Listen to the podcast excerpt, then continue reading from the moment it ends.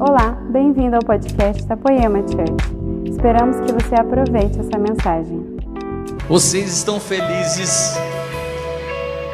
Vocês estão felizes com esse tempo que Jesus tem nos presenteado? Realmente Ele tem nos presenteado, eu acredito nisso. Eu acredito porque nada foge do seu controle, nenhum dos seus planos pode ser frustrado. O pano de fundo sempre é colocado pelo Senhor, e Ele sempre está lá conosco.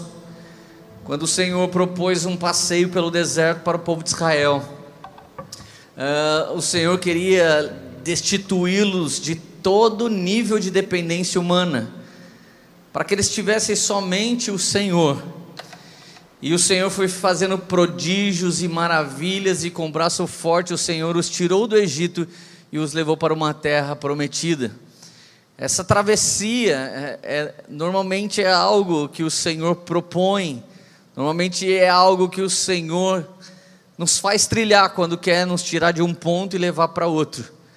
Eu tenho certeza que estamos numa travessia, por anos nós falamos sobre algo novo de Deus, por anos nós falamos que Deus queria operar de maneira diferente e agora estamos aqui.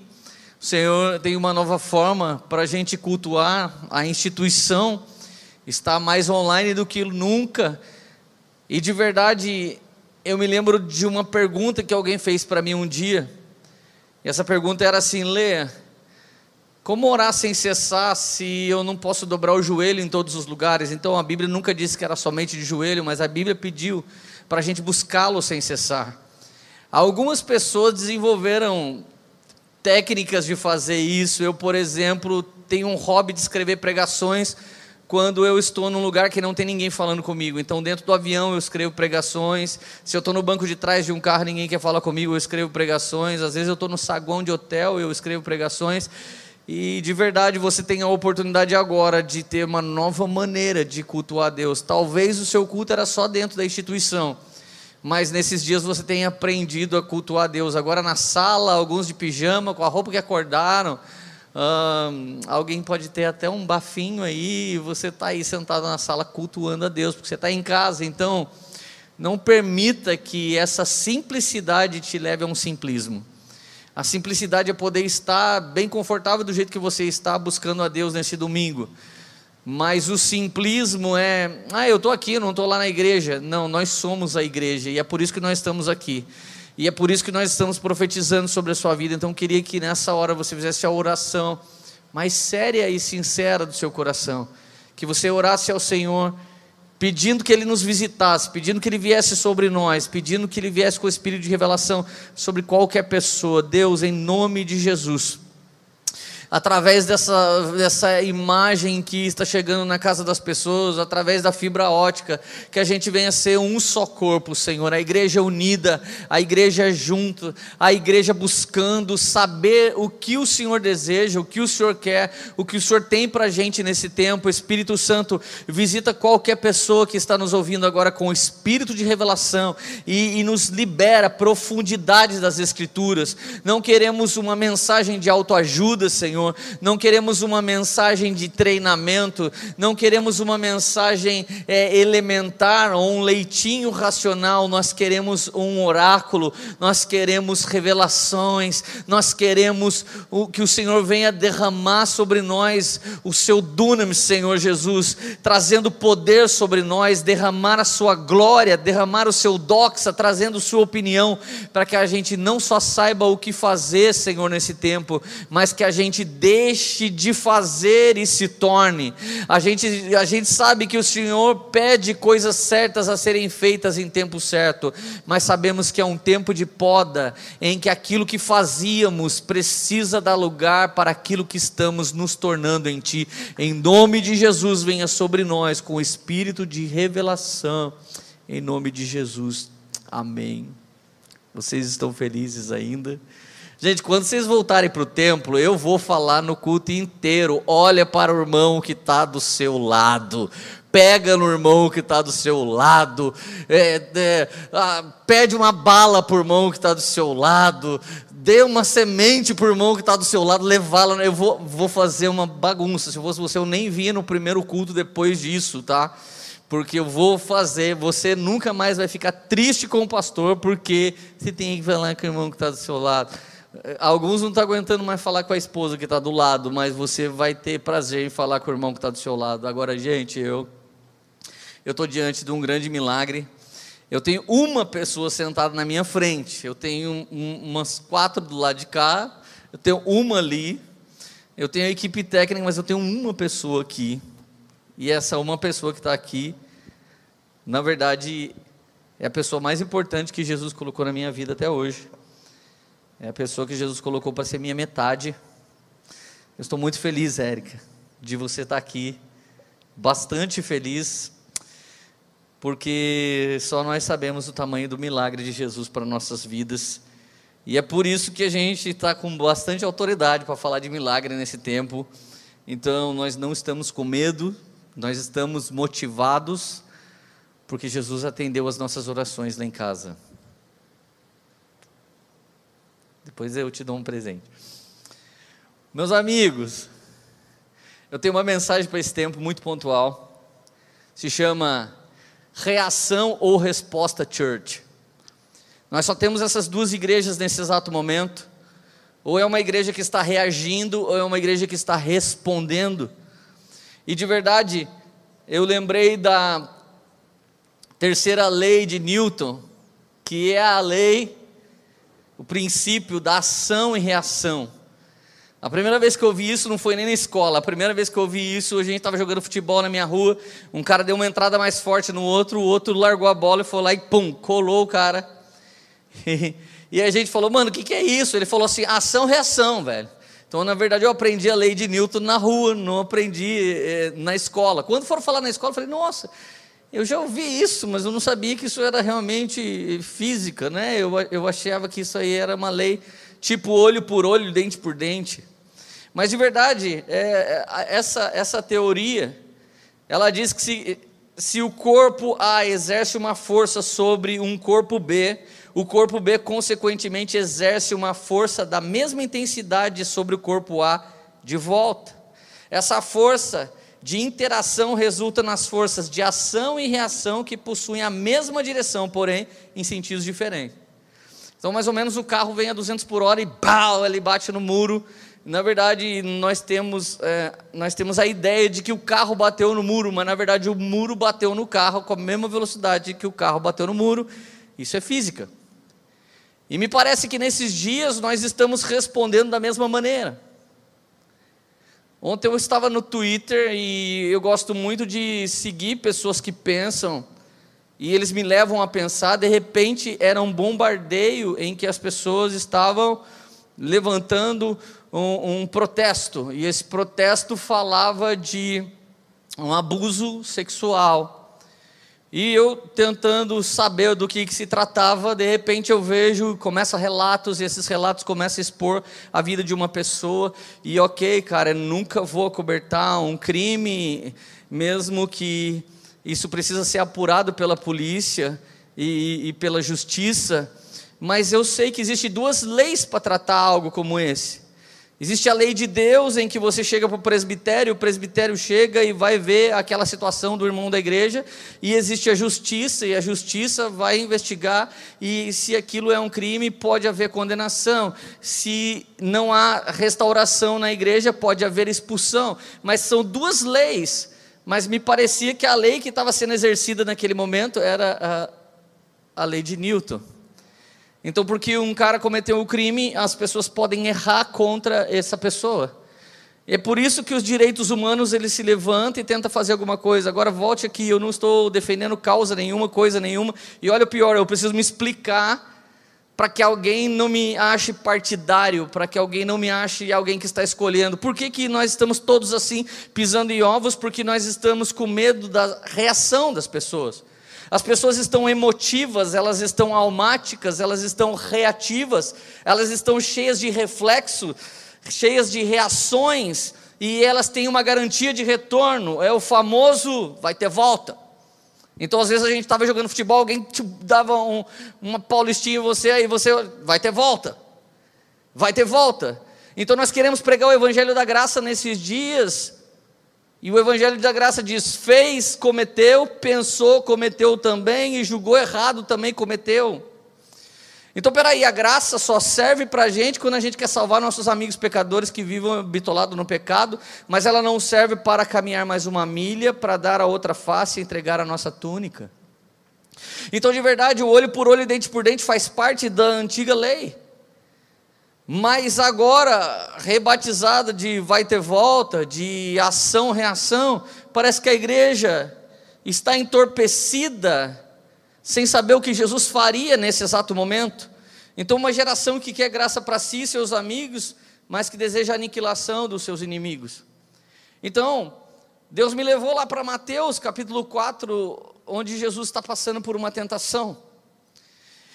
E é interessante que Jesus se batiza e o Espírito Santo leva ele para ser provado.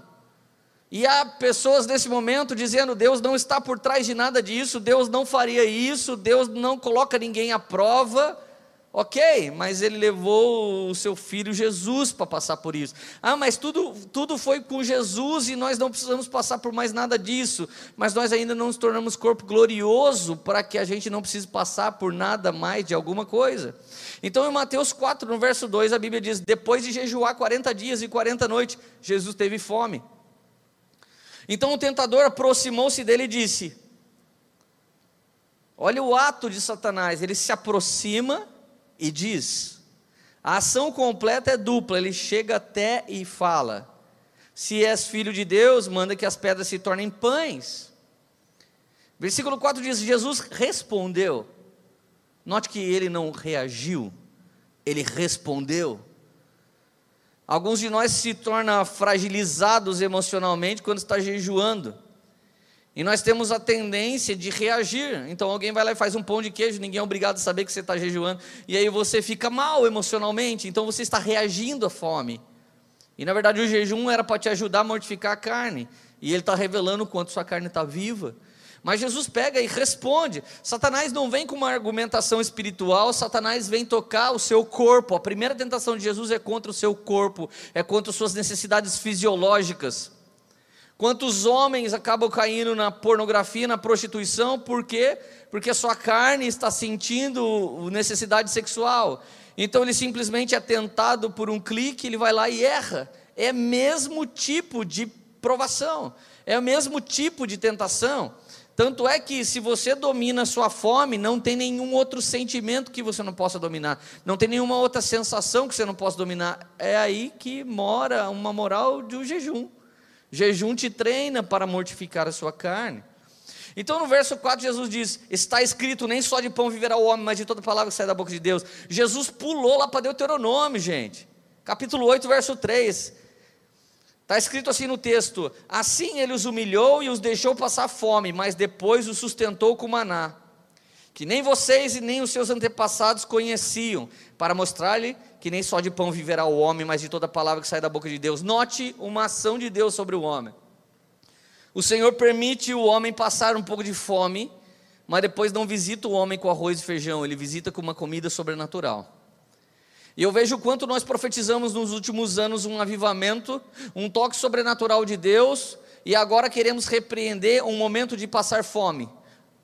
Esse momento é muito propício para o jejum. Jesus disse que momentos como esse nós deveríamos jejuar. Quando sentirem saudade do amado, então jejuem. É um momento de todo mundo jejuar, gente. É um momento que você vai aniquilar esse medo através do temor. Então você vai ajoelhar e você vai jejuar e você vai pedir ao Senhor que venha sobre você e certamente Ele virá. Por um pouco de tempo, nós fomos humilhados e Ele nos deixou passar fome e depois Ele nos sustentou. Gente, o seu espírito nunca é humilhado. O seu chamado nunca é humilhado, mas a sua carne é humilhada. Se algum dia você se sente humilhado, você sabe o que, que você está sentindo? Você está você tá sentindo a sua reputação desmanchar. Você está sentindo o seu orgulho queimar, você está sentindo vergonha na sua cara, mas no seu espírito você está se tornando mais parecido com Jesus. Então, Satanás foi e agiu sobre a vida de Jesus com a permissão de Deus, tentando ele fisiologicamente. Está com fome, transforma pedra em pão. Jesus já vem e responde uma resposta com um argumento poderosamente sobrenatural e o fundamento dos cristãos. Ele traz a palavra de Deus. Tá com fome? Tá precisando ter uma relação sexual, está passando por uma situação financeira difícil, você vai reagir a isso ou você vai responder como Jesus? E Jesus respondeu a maior resposta que existia para essa questão. Nem só de pão, nem só de sexualidade, nem só de sexo, nem só de dinheiro, nem só de oportunidade vive o homem, mas de todo o decreto que sai da boca de Deus. Então Satanás dá um passo para trás e fala: Cara, esse cara não está de brincadeira, ele está falando sério. Então Satanás muda a sua forma de agir. Então ele aumenta o nível, verso 5. O diabo levou Jesus à cidade santa, colocou na parte mais alta do templo e lhe disse: Se és tu, filho de Deus, joga-te daqui para baixo, pois está escrito. Jesus não veio com Bíblia, Satanás foi para cima dele com a Bíblia agora. Por isso que a Bíblia diz: resiste o diabo e ele fugirá de você. Jesus resistiu, o diabo fugiu, mas ele voltou ainda mais forte. Então ele se levanta e se levanta e se levanta, porque ele é mentiroso. Parece que ele está ganhando mais força, mas ele se levanta para cair. O Senhor vai jogar Satanás por terra mais uma vez esses dias, assim como ele sempre fez até aqui. Senão você não estava aí. Esses tantos de livramento que Deus deu na sua vida, você não estaria aí se Deus não agisse para cima de Satanás. Então o diabo levou ele para lá e disse: está escrito: Ele dará ordem aos teus anjos a seu respeito, e com as mãos eles o segurarão, para que você não tropece em alguma pedra. Verso 7: Jesus lhe respondeu. Também está escrito: Não ponha à prova o Senhor, o seu Deus. O tentador usou o Salmo 91, o mais famoso dos crentes ele dará ordem para que te guarde.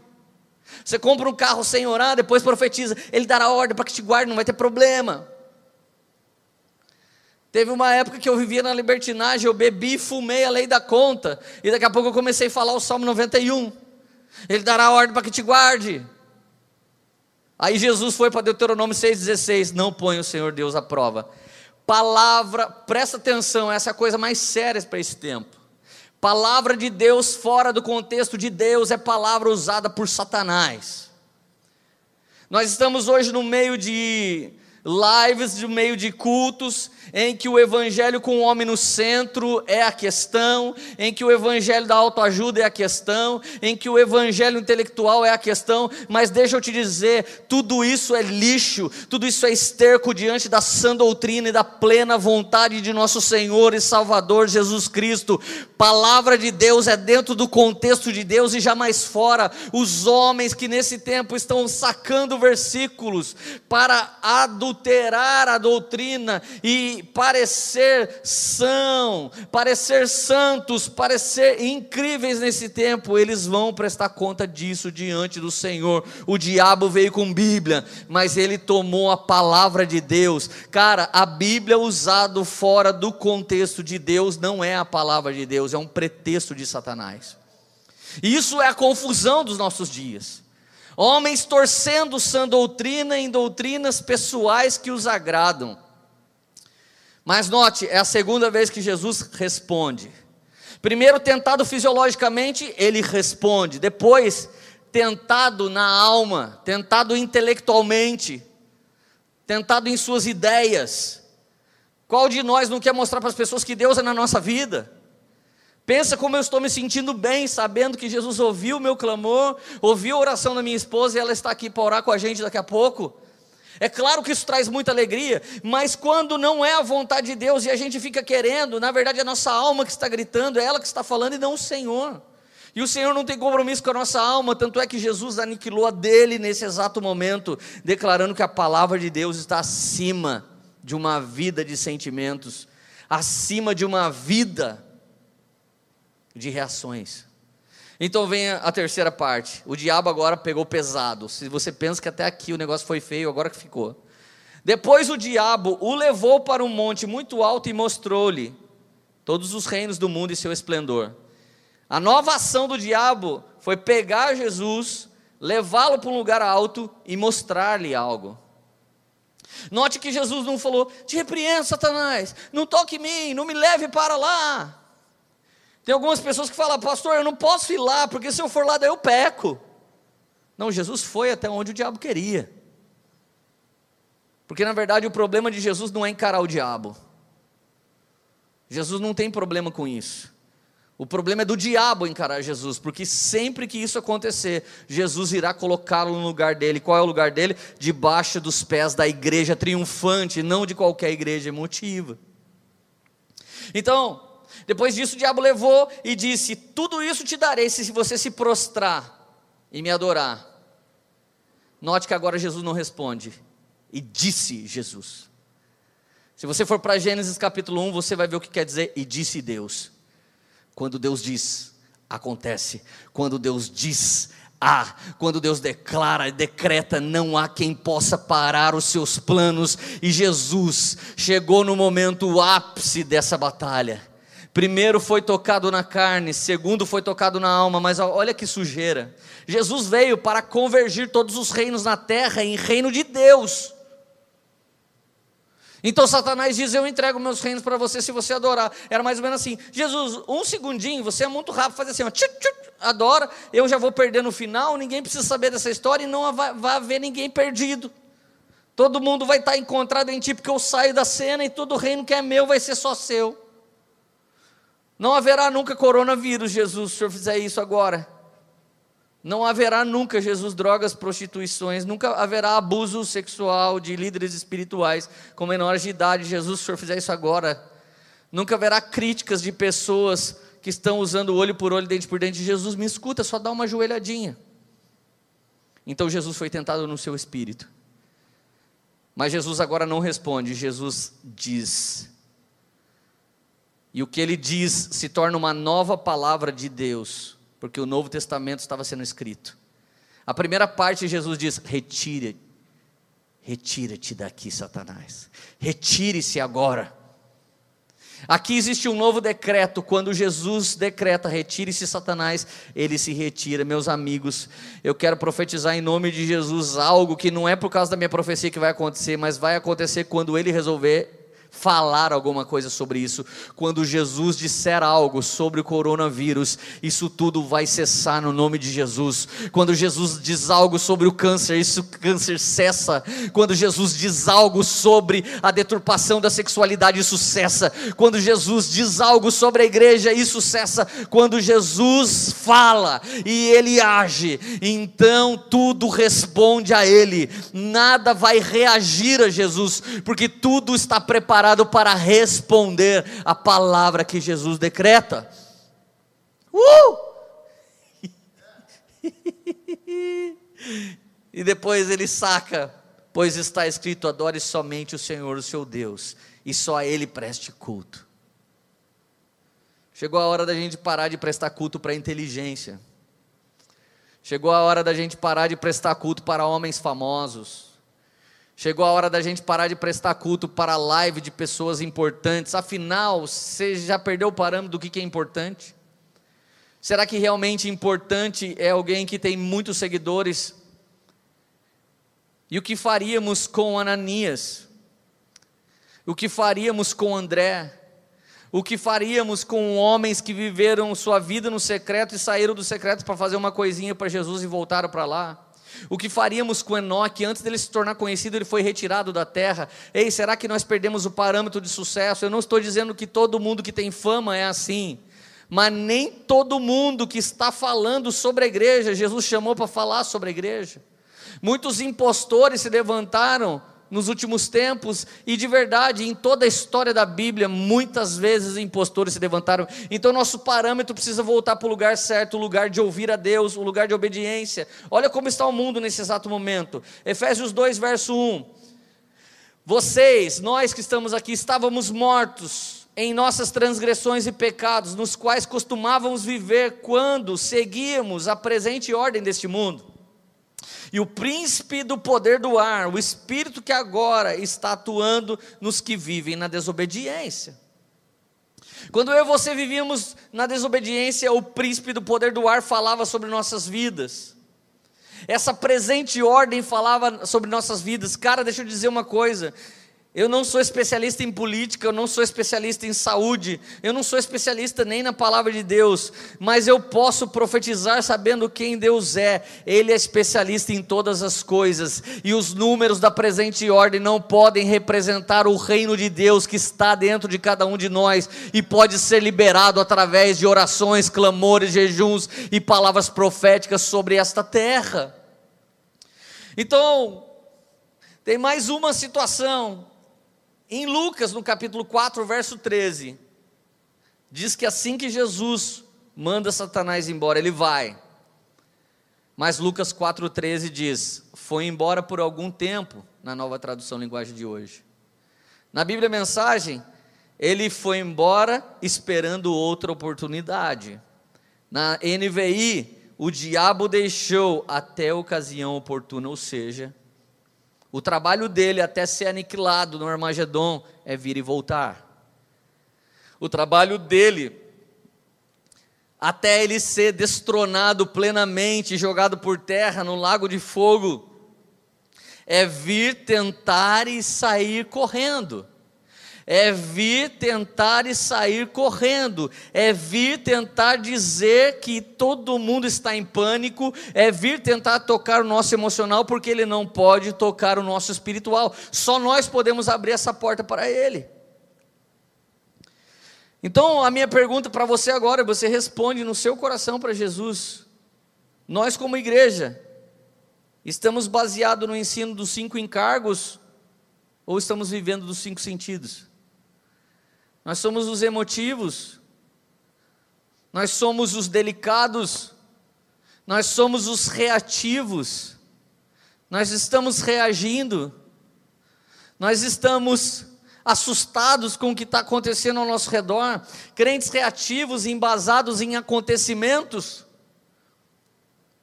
Evangelho racional, evangelho intelectual, evangelho de autoajuda, evangelho com o homem no centro, tudo isso está sendo destronado nesses dias, porque toda honra, toda glória, todo louvor e toda majestade é dado somente a nosso Senhor e Salvador Jesus Cristo.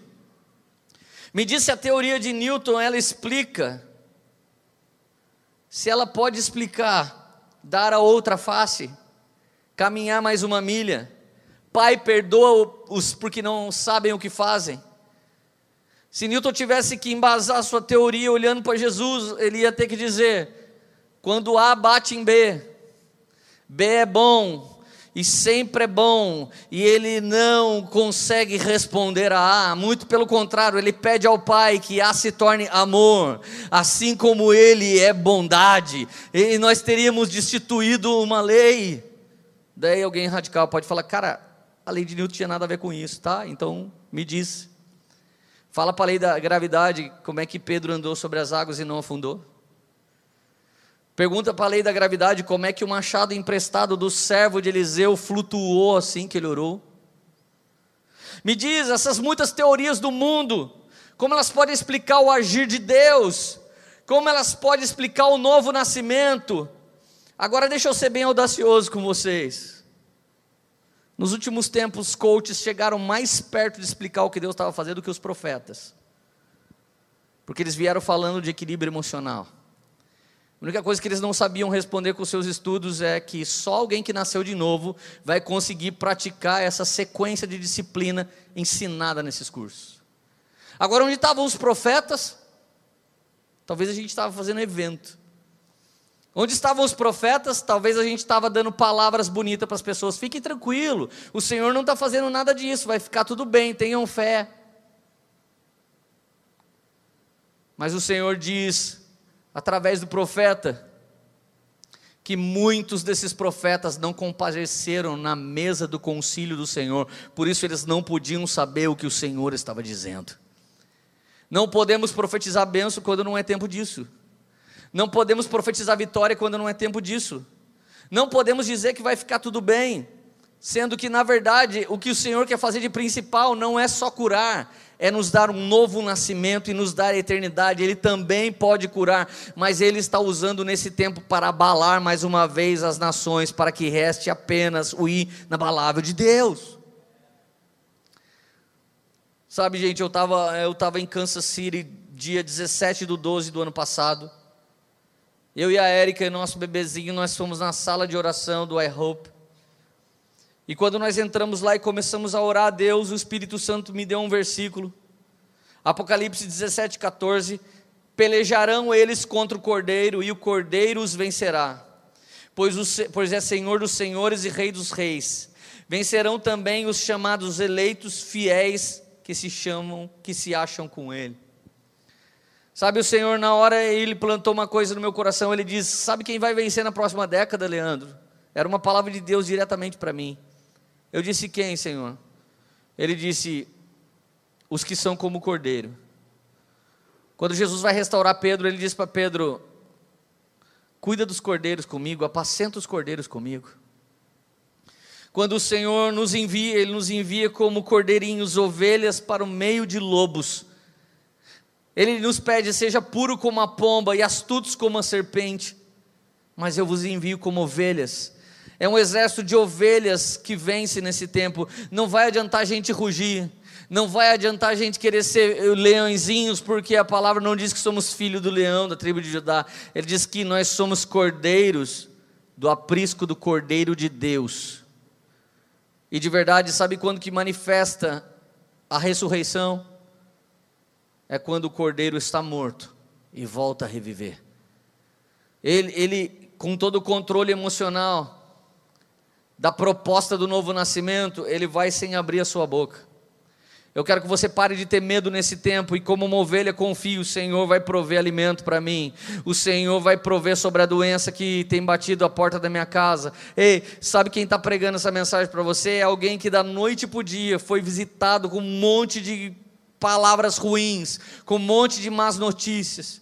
Então, minha sogra se recuperando do câncer, minha esposa passa a ter câncer eu tenho um, uma descida dos meus investimentos na bolsa, eu tenho um decreto que nós precisamos fechar as igrejas, e ao mesmo tempo que nós temos que sustentar pessoas, eu tenho que proteger meus pais, minha sogra na zona de risco, a minha esposa tem uma complicação, uma segunda operação, quase morre, está no hospital, eu não posso ficar indo lá por causa do vírus, e de repente tudo estava colocado para eu ter pânico, mas eu me lembrei da palavra que Jesus me falou no dia 17 do 12: seja como o cordeiro, não abra sua boca, em frente, vá até o matadouro, vá até o vale de ossos secos, Leandro, vá, porque aonde eu te levar, eu estarei com você. O Espírito de Deus que levou Jesus para o deserto, e o Espírito de Deus esteve com Jesus no deserto. Então, deixa eu te dizer o tipo de treinamento que eu e você estamos tendo agora: um treinamento que vai sacudir e abalar o nosso emocional, um treinamento que nesse exato momento está nos transportando para um vale de ossos secos. Nós estamos em meio meio a uma guerra, que estão tentando derrubar um governo. Então parece que tem mais gente torcendo por morte do que gente torcendo para o Brasil ser restaurado. Eu e você estamos no meio de um fogo cruzado. Eu e você estamos no meio, enquanto o mundo está guerreando dessa maneira, enquanto tem gente torcendo para desabar o governo e ter muitas mortes. Tem uma igreja, BBB Church, aparecendo lá e fazendo um monte de piadas e fazendo um monte de coisinha. Ei, igreja, vamos voltar para Jesus e vamos entender entender que Deus está nos levando para o Brasil, um vale de ossos cheio de coronavírus e outras doenças, além de corrupção. E Ele está dizendo para nós: o que vocês estão vendo? Eu estou vendo um país corrupto, eu estou vendo uma igreja dormente, eu estou vendo um monte de gente assim, eu estou vendo assado. Ele não respondeu isso. Ezequiel foi abalado no seu emocional. Eu e você, por mais medo que, que a gente possa ter agora, nós não vimos o que ele viu.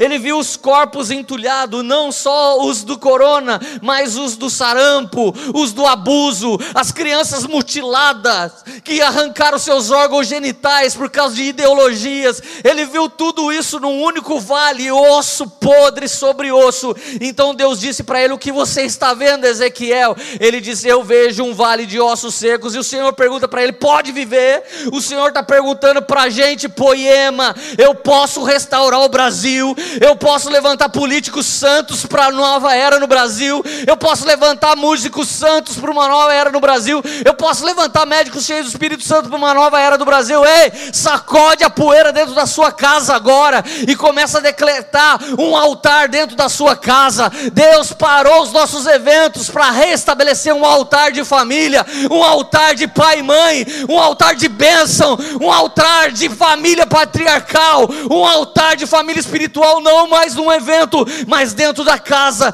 clamando, e o corvo vai te visitar, e a viúva vai se levantar, e Deus vai transformar água em vinho, e todas as leis de teoria do homem estão caindo por terra nesse tempo, porque Deus está levantando o povo de dentro de povos, o povo em meio aos povos. Existem muitas igrejas, mas ele só tem uma noiva, uma separada santa. Ela está esperando e ela está dizendo: Maranata, hora vem. E se tudo isso é o princípio do, do fim, eu não estou nem aí, porque eu clamo: Maranata, hora vem e volta logo para a gente, Jesus.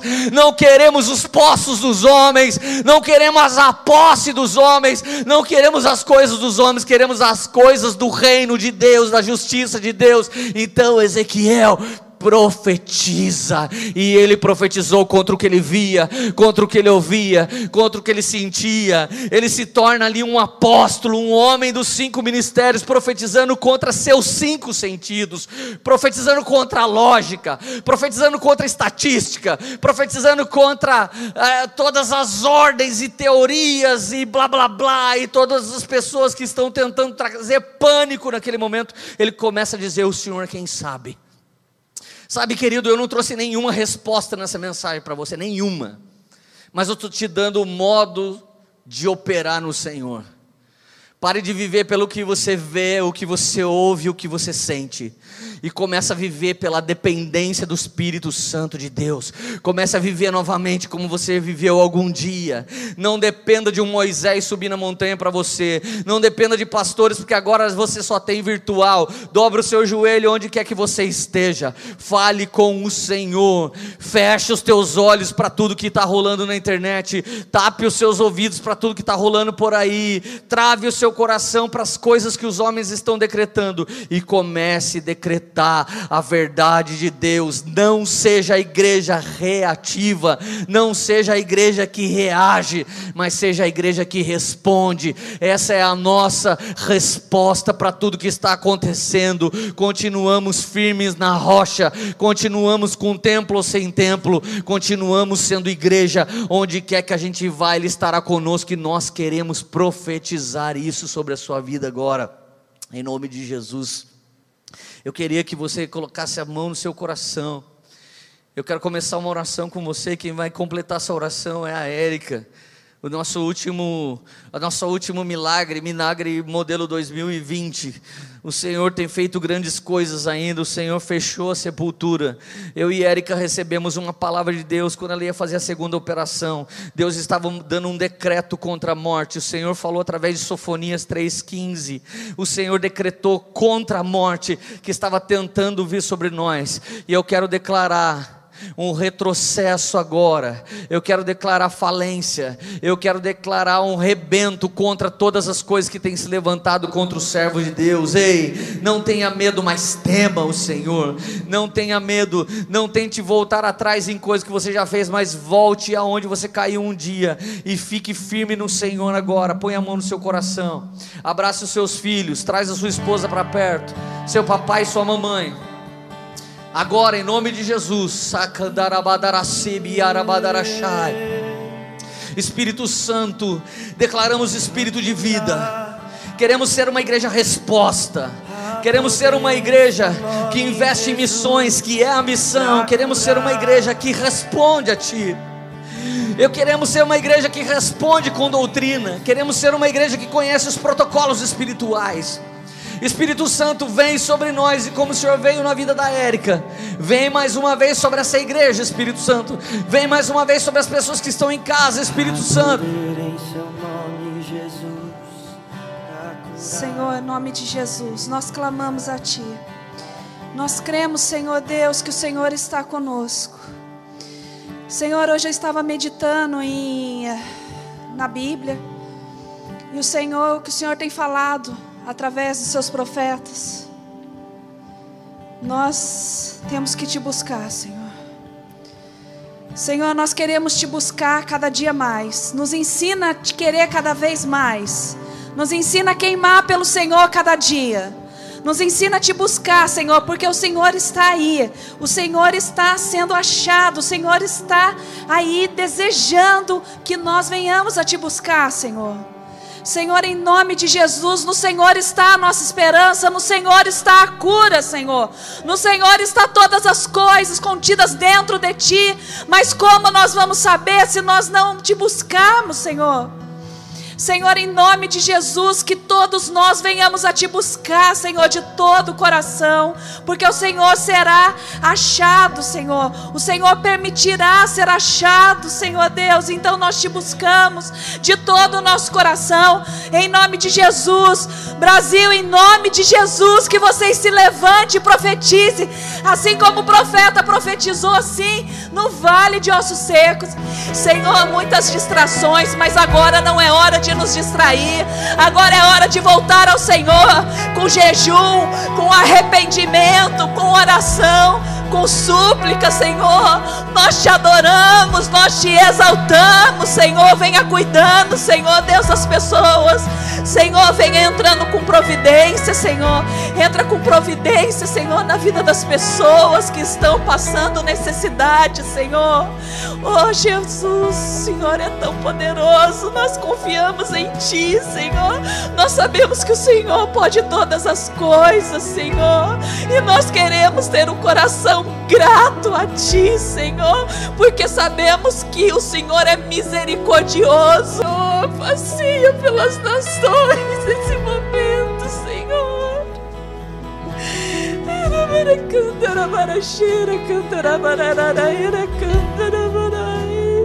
Nos abençoa o nosso Brasil, abençoa as nações, Senhor, em nome de Jesus. Te adoramos, Senhor. Te adoramos. Obrigada, Senhor. Obrigado. Pra render tudo que sou a ti, tudo que eu tiver. Receba aqui, Senhor, o meu perfume e minhas lágrimas.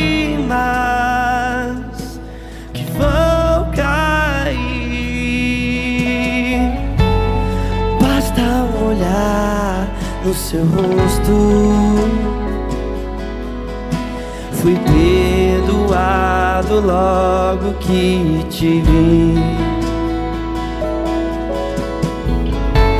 E todos os meus tesouros vou derramar diante de ti.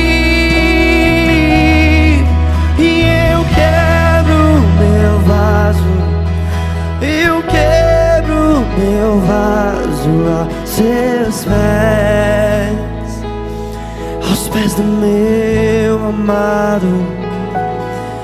E eu quebro meu vaso, eu quebro meu vaso a seus pés,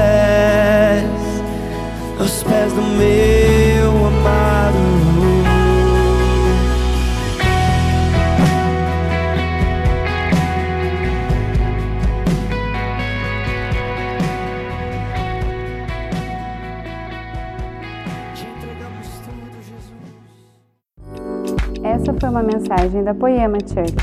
Para você ficar por dentro de tudo que está rolando, siga nossos perfis nas redes sociais.